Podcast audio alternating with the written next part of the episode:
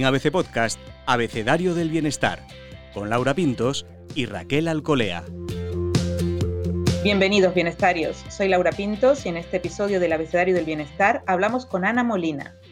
Ana es dermatóloga y profesora universitaria y una gran divulgadora de estos temas, de los temas de su especialidad, en redes sociales. Algo que nos resulta muy interesante en tiempos de tantas voces aficionadas que recomiendan muchas veces tratamientos, procedimientos y demás cuestiones relacionadas con la salud. Bueno, dicen que es el órgano más grande del cuerpo humano, un espejo tanto de nuestro estado físico como emocional. También el gran olvidado. Y cuando está sano, ¿cuánto luce? Hoy, con la P de piel.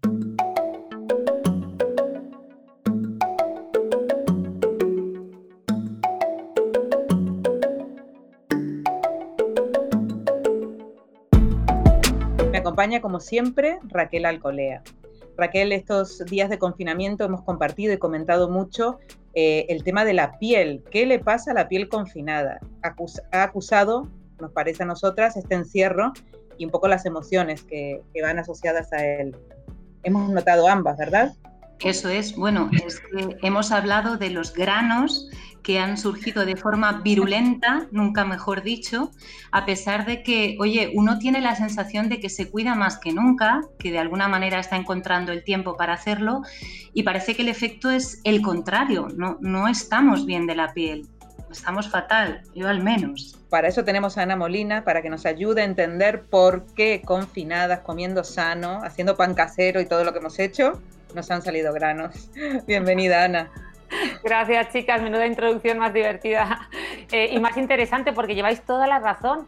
Eh, y esto se debe a una causa muy sencilla y es que, la gente a veces desconoce y es que la piel y el cerebro están súper relacionadas. De hecho, vienen de la misma capa en el embrión. Es la capa más externa que se llama neuroectodermo y que conforme avanza eh, la gestación del feto, eh, en el útero eh, de la madre se divide para formar por un lado la piel y por otro lado el sistema nervioso central, de forma que eh, estos dos órganos están estrechamente relacionados y todo, todo, el tema emocional, pues como nos ha pasado en esta cuarentena, que podía parecer que estábamos tranquilos, pero al final es una situación de incertidumbre, de un estrés más que a veces no se manifiesta, pero está ahí, y eso ha hecho que, bueno, pues que se activen un montón de enfermedades de la piel que estaban latentes o bueno, o empeoren o, directamente salgan eczemas, etcétera, por otras causas, ¿verdad? Que, que han sobreañadidas, como el que nos hemos estado limpiando un montón. Eso es, esa es la sensación que nos queda, que, que había que hacer para que no nos salieran granos, porque Igualmente, como dice Laura, además de intentar llevar una vida lo más saludable posible, pues hemos eh, intentado que nuestras rutinas de limpieza sean exhaustivas. Hemos intentado hacer meditación, relajarnos, calmarnos, pero ¿cómo? ¿Por qué? ¿Por qué vuelvo a la adolescencia de esta manera? Y solo me quedo con lo peor de la adolescencia, que son los granos. ¿Por qué? Claro, porque hay un proceso ahí eh, secundario que, claro, efectivamente el estrés lo que hace es disregular las hormonas y al final es un tipo de acné que es verdad que obviamente si los factores externos, todo lo que hagamos por fuera influye, pero es cierto que lo que está pasando por dentro influye mucho más. Entonces, todo ese sistema endocrino, esas hormonas alteradas por el estrés, todo ese cortisol que genera, que genera el estrés, pues eh, desencadena estos brotes de acné que hemos visto una barbaridad, no os podéis ni imaginar la epidemia de, eh, brotes de acné y de rosácea que hemos visto todo el confinamiento. Y bueno, obviamente en estas enfermedades hay que seguir unas buenas rutinas y tener la, la, piel limpia, pero también es cierto que si nos pasamos por lo contrario, es decir, la gente se ha estado pasando, lavándose en exceso todas esas zonas expuestas, como las manos y la cara, eso también altera el microbiota, sea, la microbiota de la piel, que son toda esa flora bacteriana que habita en nuestra piel, y también eh, todas esas bacterias que tenemos en la piel nos protegen de que sobrecrezcan otro tipo de bacterias malas, como es la del propio, como es el propio Enibacterium acnes, que, es el causante del acné. Entonces, bueno, pues ahí hay un montón de factores que diréis, pues vaya lío, pues hay que limpiarse, pero, pero a la vez no. Pero bueno, si queréis ahora repasamos qué podemos hacer para solucionar este, este tema, claro que sí. Porque Ana, eh, ha mencionado varias cosas muy interesantes. Uno, esto de la microbiota, que ahora parece que tenemos microbiota en todos lados. ¿Eh? Hace unos años no sabíamos lo que era y ahora estamos con la microbiota. Y luego eh, también esto de, bueno, lo que nos provocan las mascarillas y los guantes. en un principio se quejaban solo los sanitarios y se quejaban por razón, ¿no? De las heridas que tenían incluso en la cara por, la, por todo la, el EPI y todas las mascarillas que llevaban y demás, pero hay mucha gente que acusa también el uso de guantes y el uso de los geles.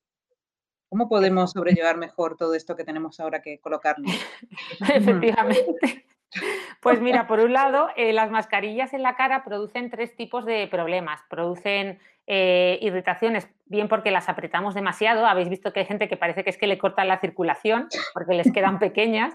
Eh, otra, otro problema que producen es por el roce, pues va rozando la mascarilla en la piel, igual que cuando unas zapatillas te, ajustan mal y vas rozando, te sale una ampolla en el pie, pues en la, en la, cara se produce una irritación por el roce continuo. Y el tercer problema que producen las mascarillas a nivel de la piel facial eh, que es el más común, es que, claro, al final, con una mascarilla puesta, tú estás mm, respirando dentro de esa zona y ahí se genera un microclima, un microambiente de humedad muy importante, porque todo el vapor de agua de tu respiración, sumado al sudor que se produce eh, porque esa piel no está, digamos, eh, aireándose y para colmo está haciendo un calor impresionante, pues esa humedad favorece una irritación de la piel muy importante y nos está costando nos está costando solucionarlo, porque es cierto que, claro, eh, mm, al, final, al día siguiente hay que volver a ponérsela. Entonces, bueno, hay soluciones que podemos hacer, como intentar usar eh, mascarillas, pues las quirúrgicas, por ejemplo, dejan respirar un poquito mejor la piel, o las N95 nuevas son bastante agradables, o incluso si usamos una mascarilla higiénica homologada, pues intentar que la zona interna sea de un material que absorba un poco la humedad, tipo algodón, que no sea de poliéster ni de nylon, eh, y luego intentar usar cremas ligeras eh, por el día, no ponernos maquillajes muy grasientos, y por la noche aprovechar para reparar la piel con una buena rutina y cremas, pues incluso hace, si hace falta, incluso un poquito de vaselina para reparar toda esa piel dañada, pero o cremas cicatrizantes. Pero bueno, hay muchas cositas que podemos implementar y que poco a poco nos van a ayudar a, mejorar. Me preocupa a mí lo que comentabas, eh, Ana, sobre quizá pasarse, ¿no? Em, es verdad que ahora estabas mencionando distintos productos, ¿no? Parece que uno no, tiene como suficiente, ¿no?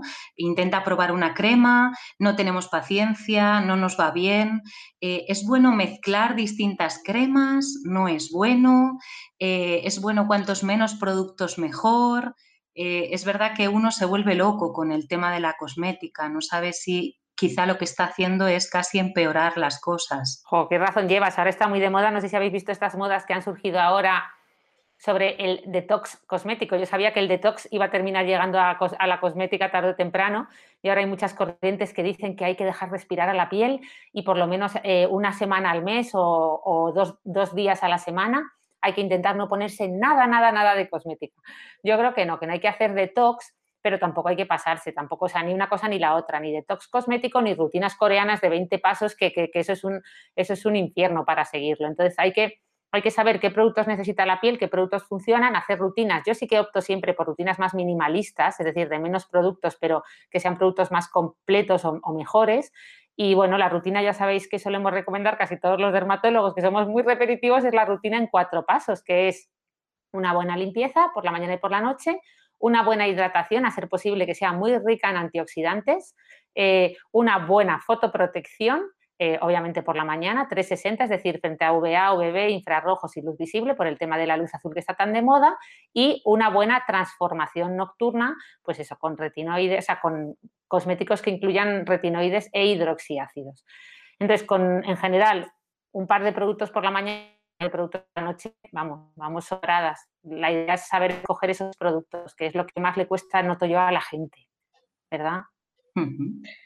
Justamente hay tanta oferta que cuesta mucho elegir, ¿no? Nos tientan, como, como en todo, ¿no? En la publicidad, las tendencias, las redes, nos cuesta un poco escoger estos productos que dicen, ¿no? Entonces, eh, sí, de hecho... ¿Qué hacemos? ¿Qué eh, hacemos? ¿Cómo lo hacemos, Ana? ¿Cómo? Pues, pues mira, es muy sencillo. Eh, básicamente elegir, o sea, yo creo que si tuviera que, imagínate que mañana me, confinaran en un lugar en el que me, dejan elegir, pues eso, los... No te dejo entrar a tu cuarto de baño, a ver, vuelve a comprar, ¿qué harías? Eh, pues mira, yo me compraría un buen limpiador suave, que, sea pues de estos tipos Index, que, pero que haya que usarlo con agua, ¿vale? Para poder hacer una buena limpieza de, la cara con agua eh, y jabón, es decir, con, con un producto que realmente limpie todos esos restos de suciedad, maquillaje, polución, ¿vale?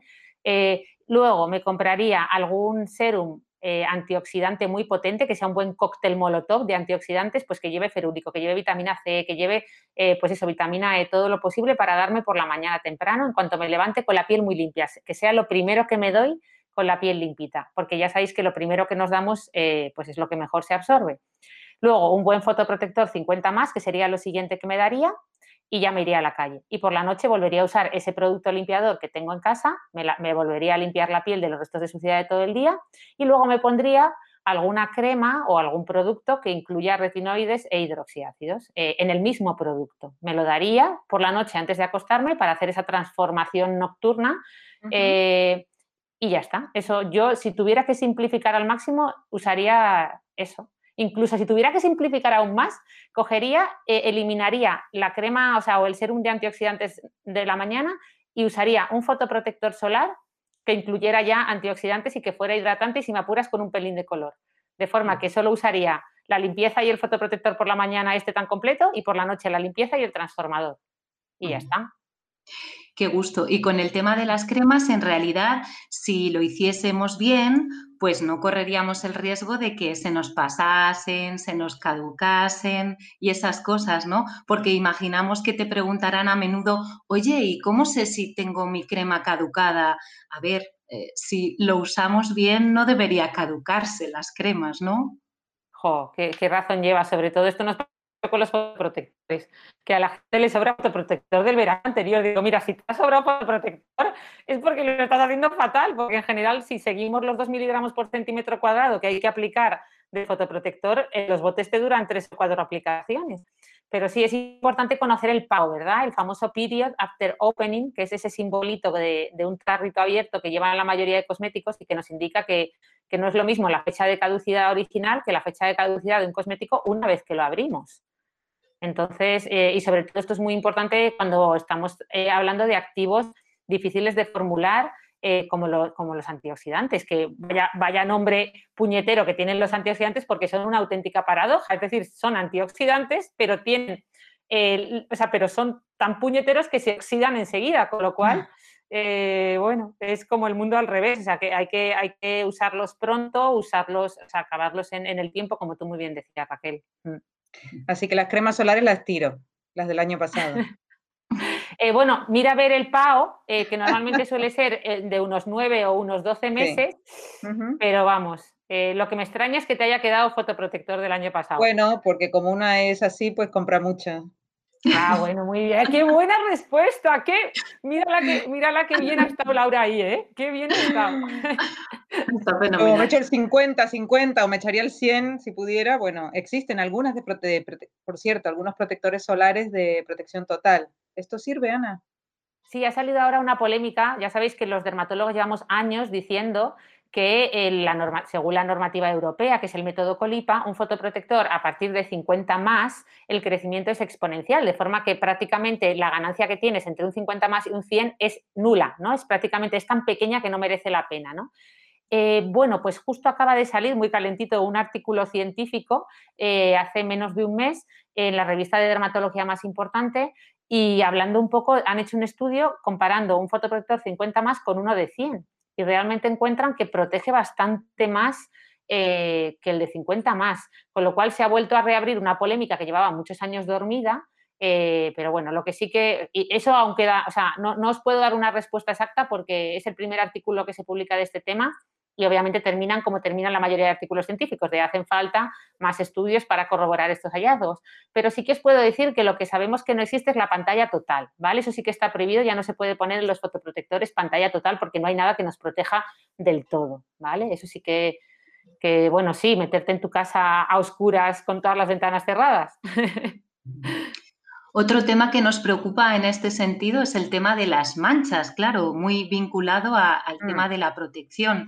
Em, ¿A qué tipo de personas les salen manchas? Porque sucede que no e, en todas las etapas de tu vida te han salido. No sé si tienen que ver factores relacionados con la edad, relacionados con la maternidad, relacionados con, con otro aspecto eh, sobre el que nos puedas dar alguna clave qué, buena pregunta, porque además este es un tema clave, valga la redundancia, porque todo el mundo se, vamos, se, equivoca un poco. Es decir, en la piel, por, simplificarlo mucho, podríamos decir que hay dos tipos de manchas.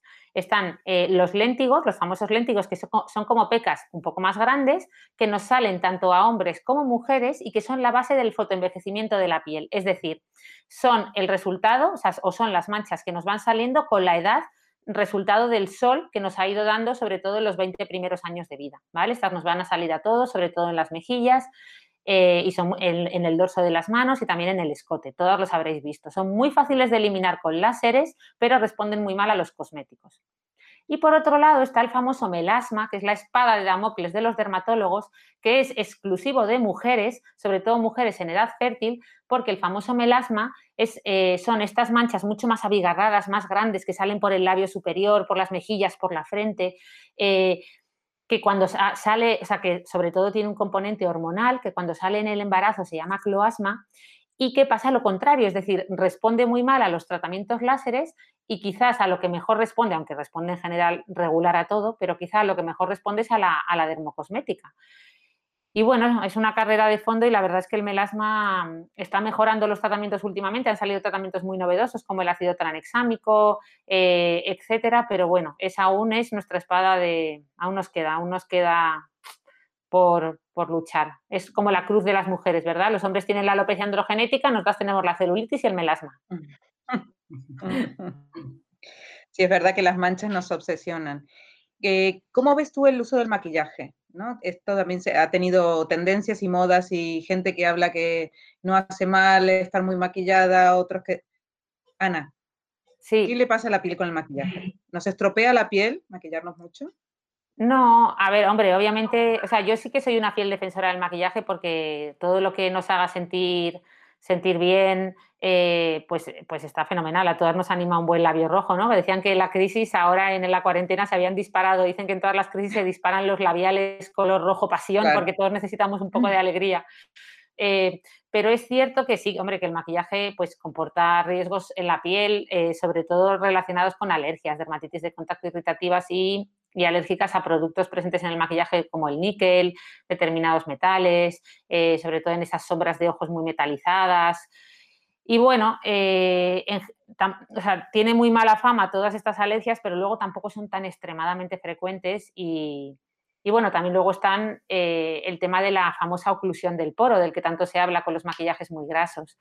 Eh, es cierto que hay algunas bases de maquillaje, sobre todo estas que hacen el efecto soft focus, que no sé si lo conocéis, que es ese efecto un poco de pues, lo, que hacen las prebases, que hacen como un relleno, entre comillas, de las arrugas más superficiales, alisan la superficie de la piel, entonces suelen llevar eh, pues derivados de las siliconas, etcétera, que a veces sí que pueden ser un poquito comedogénicas, es decir, sí que pueden favorecer el desarrollo de acné. Entonces, pieles con tendencia acnéica, pues por favor que usen maquillajes especiales, que los hay. En la farmacia casi todas las marcas comerciales de farmacia suelen tener su línea específica de maquillajes para pieles con acné o con tendencia acnéica. Y bueno, que si sabemos elegir el maquillaje es una herramienta maravillosa y no nos va a dar en general grandes problemas. Bueno, a la vista está. a la vista está.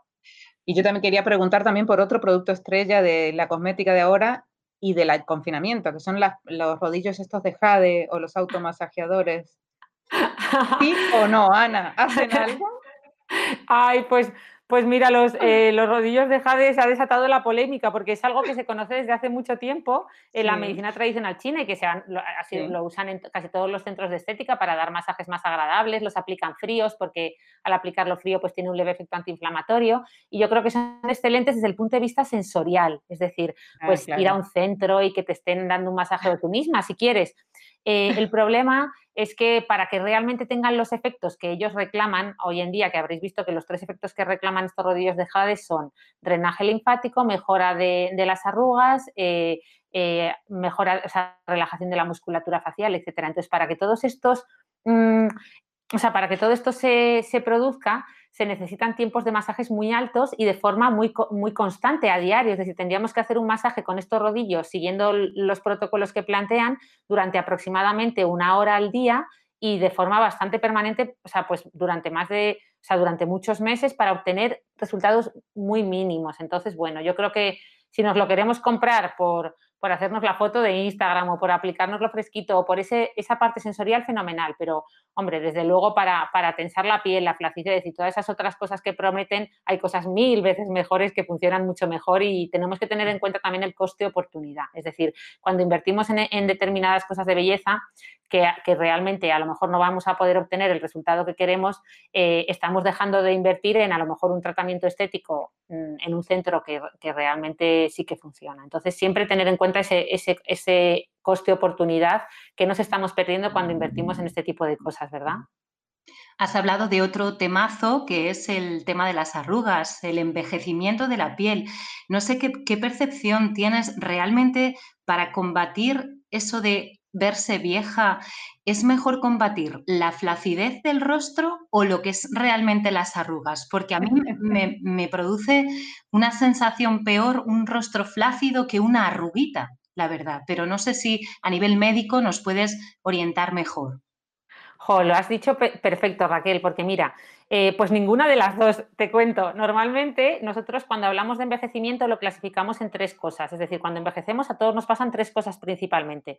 Desarrollamos arrugas, que principalmente son arrugas de expresión, pues por la gesticulación de la musculatura, eh, sobre todo en la zona superior de la cara.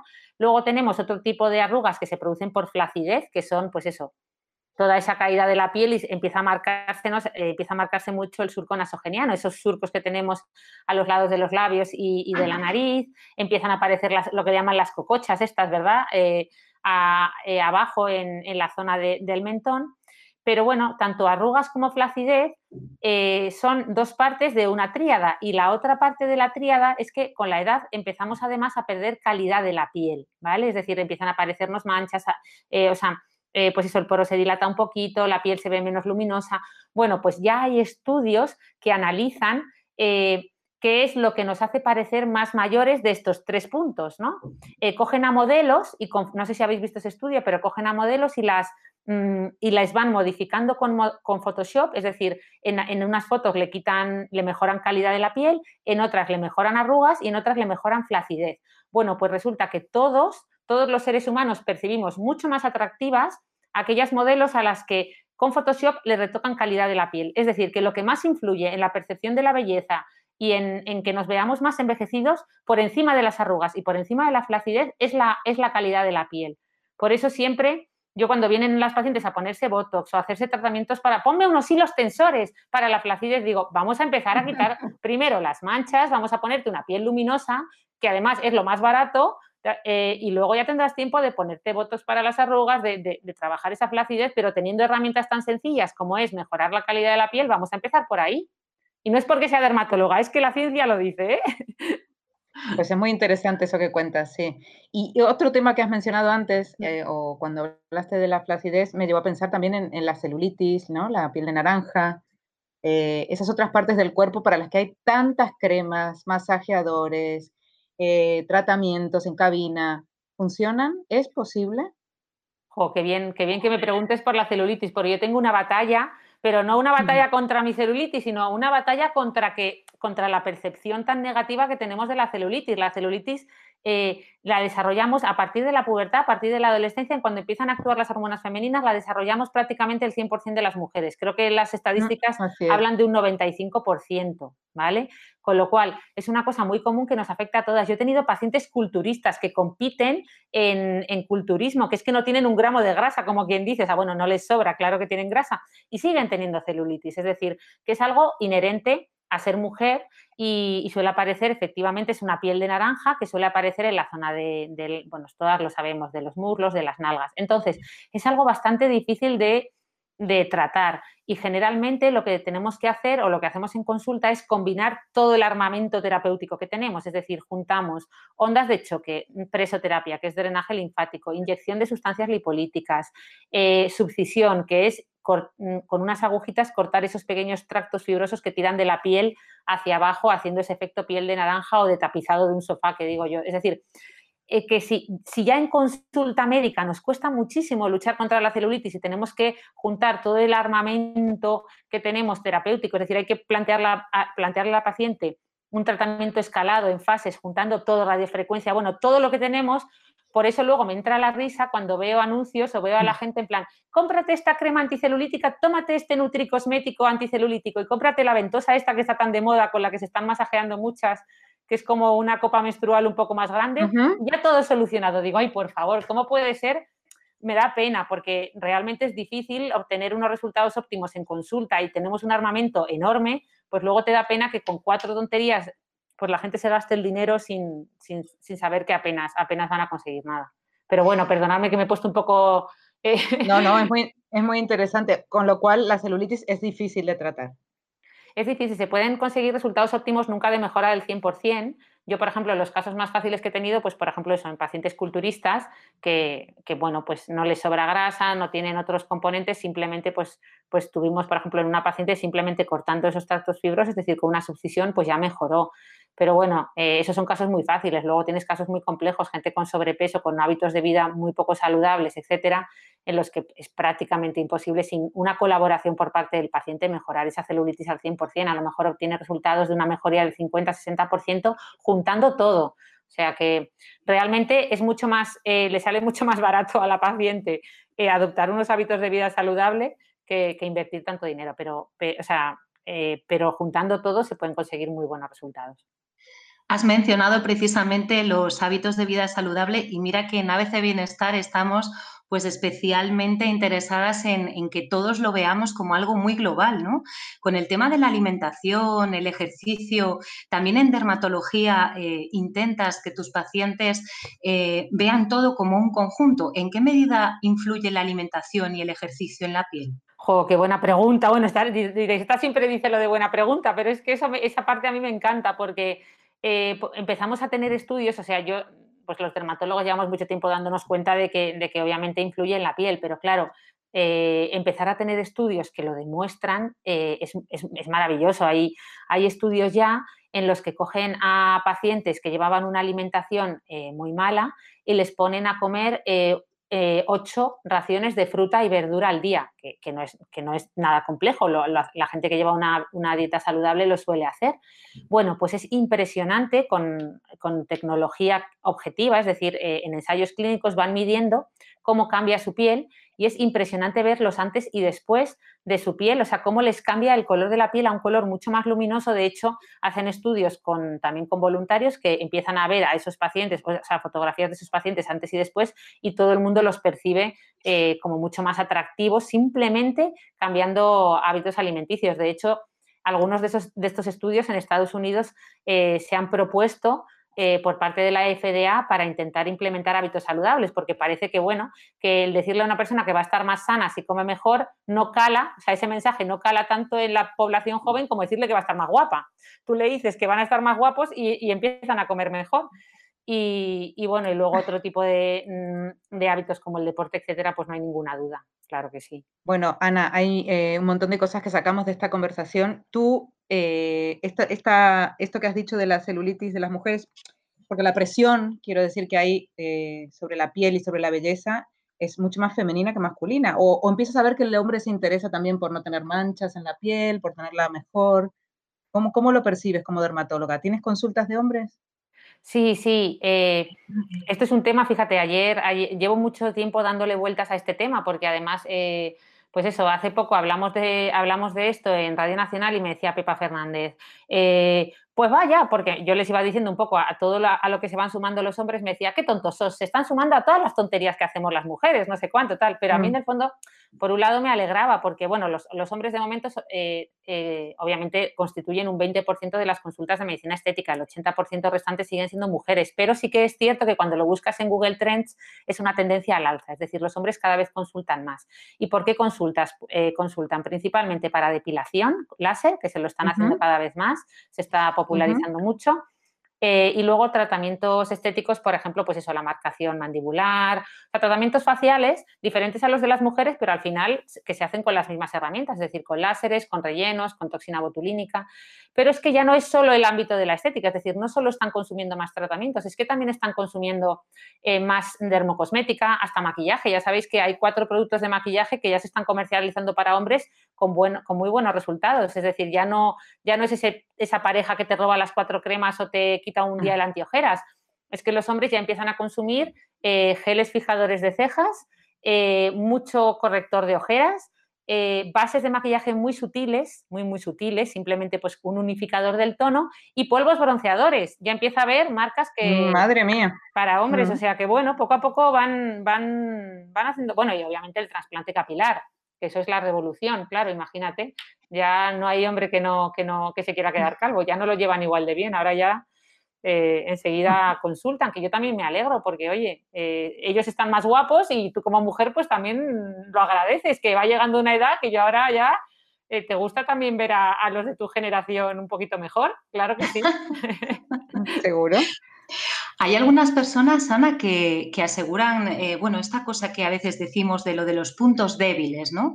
Y algunas personas dicen, no, no, es que para mí la piel es mi punto débil, todo va ahí. Cuando estoy mal, se me nota en la piel, eh, cuando estoy cansado, se me nota en la piel, cuando estoy... Realmente esto es así, hay algunas personas que, tienen ese órgano, digamos, más sensible o, bueno, realmente esto es algo que nos pasa a todos y quizá esto se saca un poco de con estas cosas. sí, efectivamente, a ver, es algo que nos pasa a todos eh, porque obviamente eh, cuando dormimos poco, pues te cuesta más razonar las cosas, en la cara se ve perfectamente que has dormido poco o si estás llevando unos hábitos de vida poco saludable, todos los órganos sufren. La diferencia es que la piel es el órgano visible, es decir, probablemente tu hígado está fastidiado pero no, te, no, lo ves, con lo cual... Eh, en la, piel se ve. Pero sí que es cierto que luego hay gente que especialmente, sobre todo esos pacientes con pieles sensibles, rosáceas, alergias, dermatitis atópica, pues lo sufren todo muchísimo más. Eh, es decir, no es lo mismo eh, tener, pues eso, tener estrés y obviamente a todos, o dormir mal y a todos nos va a afectar en la piel, que para colmo tener una patología de base como pueda ser rosácea o dermatitis atópica o psoriasis, que claro, son enfermedades que muchas veces cursan en brotes, son, son enfermedades que duran toda la vida, pero que suelen estar latentes y cursan en brotes y esos brotes se relacionan pues con esas etapas de, bien más estrés o de hábitos eh, menos saludables, a que, llevan toda la razón. Eh, la piel enseguida se ve todo y hay gente que realmente lo pasa mal y, nos queda mucho trabajo por hacer para facilitarle la vida a estos pacientes, aunque ya estamos, o sea, ya hay muchísimas cosas que han mejorado y, hay muchas cosas que se pueden hacer, pero sí, aún queda trabajo por, o sea, aún queda un largo camino por recorrer. Ana, tengo así una pregunta facilita, verás. Aceites para la piel, productos, aceites para la cara, ¿sí o no? Eh, pues claro, ahí me has puesto. Porque son muy gustosos, ¿no? En el momento, en el momento, la textura, sobre todo los olores, pero Claro. No, sí, al, final, o sea, al final los, todas las cremas se fabrican igual, es decir, eh, eh, se, fabrican mezclando agua con aceite, o sea, o, un agua con una grasa. Eh, y, luego poniéndoles emulsionantes, conservantes, perfumes, etcétera, ¿no? Entonces, la diferencia, la diferencia entre una crema, o sea, tú cuando hablamos de formulación, tú tienes cremas muy ligeras, por ejemplo, los serum, que básicamente a esa crema, o sea, a ese serum lo que le has puesto es mucha agua y muy poquito aceite o muy poquita grasa. Luego, cremas muy, muy espesas que prácticamente son todo grasa o aceites que directamente no llevan agua, son todo aceite. Entonces, bueno, o sea, usar aceites de vez en cuando eh, en la cara no hay ningún problema, yo también los uso y además lo que tú dices son muy agradables, aceite de roseta, etcétera. Pero claro, hay que tener cuidado si, tenemos tendencia, por lo de siempre, a, desarrollar acné porque, bueno, pueden contribuir a, a, ser comedogénicos, e, etcétera, pero no, o sea, no hay, ningún problema. Hombre, se ha popularizado mucho el aceite de coco y precisamente no es el aceite más no es el aceite mejor para la cara, porque ese sí que en concreto es un poquito comedogénico, pero hay muchos otros que sí que podemos usar sin problema. Que nada, nada. Y a mí me gustaría saber, Ana, si independientemente de este contexto en el que estamos viviendo, ¿no? que es eh, bueno, pues este confinamiento que nos ha generado esa situación de estrés y aquello de lo que hablábamos al principio, que era el acné generado por esta situación, si estás identificando que, se está produciendo una mayor cantidad de, acné adulto, por así decir, ¿no? de, de ese acné a partir de los tantos que, bueno, pues eh, quizá uno lo tiene más presente porque está en esa edad y a lo mejor lo está oyendo más, pero no sé si eso es una percepción generacional o si realmente se está produciendo una mayor cantidad de casos de, acné adulto.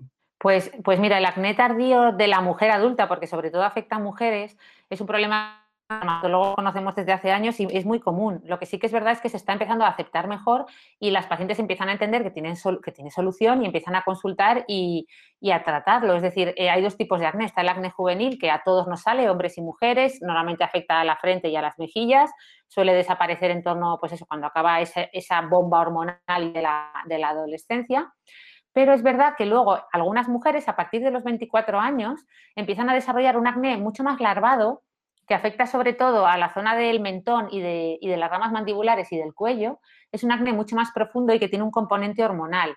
Eh, es un acné mucho más difícil de solucionar y además mucho más persistente, puñetero, como quien dice, ¿no? Y muchas mujeres se desesperan y además dicen, Buah, es que esto no hay nada que hacer, a mí ya es que me, me salen granos en esa zona y vienen desesperadas y lo que sí que estamos notando, más que haya aumentado, porque esto siempre ha existido, es que las mujeres lo empiezan a entender, a comprender, saben que está ahí, saben, saben que hay herramientas para tratarlo y a mí eso me alegra un montón y animo a todas las que nos estén escuchando que tengan esa, ese acné, aunque sea poco, pues con la frase que digo yo siempre de que acné hoy en día no hay por qué tener, es decir, tenemos herramientas excelentes en consulta que permiten controlar tanto el acné juvenil como el acné tardío de la mujer adulta de forma maravillosa y que no tienen por qué estar eh, sufriendo, lo que vayan por Dios a su dermatólogo porque hay, hay muchísimas muchísimas cosas que hacer y además es que es una cosa, el, acné este tan larvado es algo que realmente afecta mucho a las pacientes que lo sufren, o sea que, que, merece la pena eh, consultar y tratarlo. Yo las animo, por favor.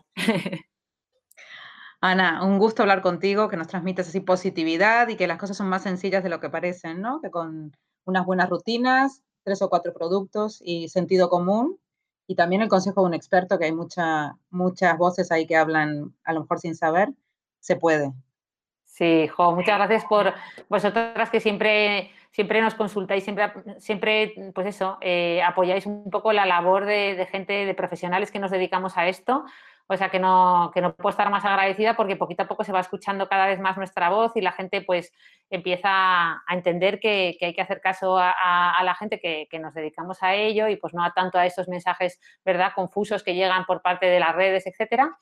Así que muchas gracias por darnos voz y, ser nuestro altavoz a todos los profesionales sanitarios. Estamos muy agradecidos. A ti por compartir ese conocimiento. Al final las redes te permiten también llegar a profesionales ¿no? y a medios que estamos intentando, pues eso, que la información sea rigurosa. Totalmente, totalmente. Gracias Laura, muchas gracias Raquel a seguir con esa labor tan estupenda que hacéis y a ver si nos vemos pronto en persona, ¿no? Nos, damos, bueno, un abrazo, no sé, pero una cervecita o un café. un codo. Sí, por favor. Eso, un codo, qué bueno.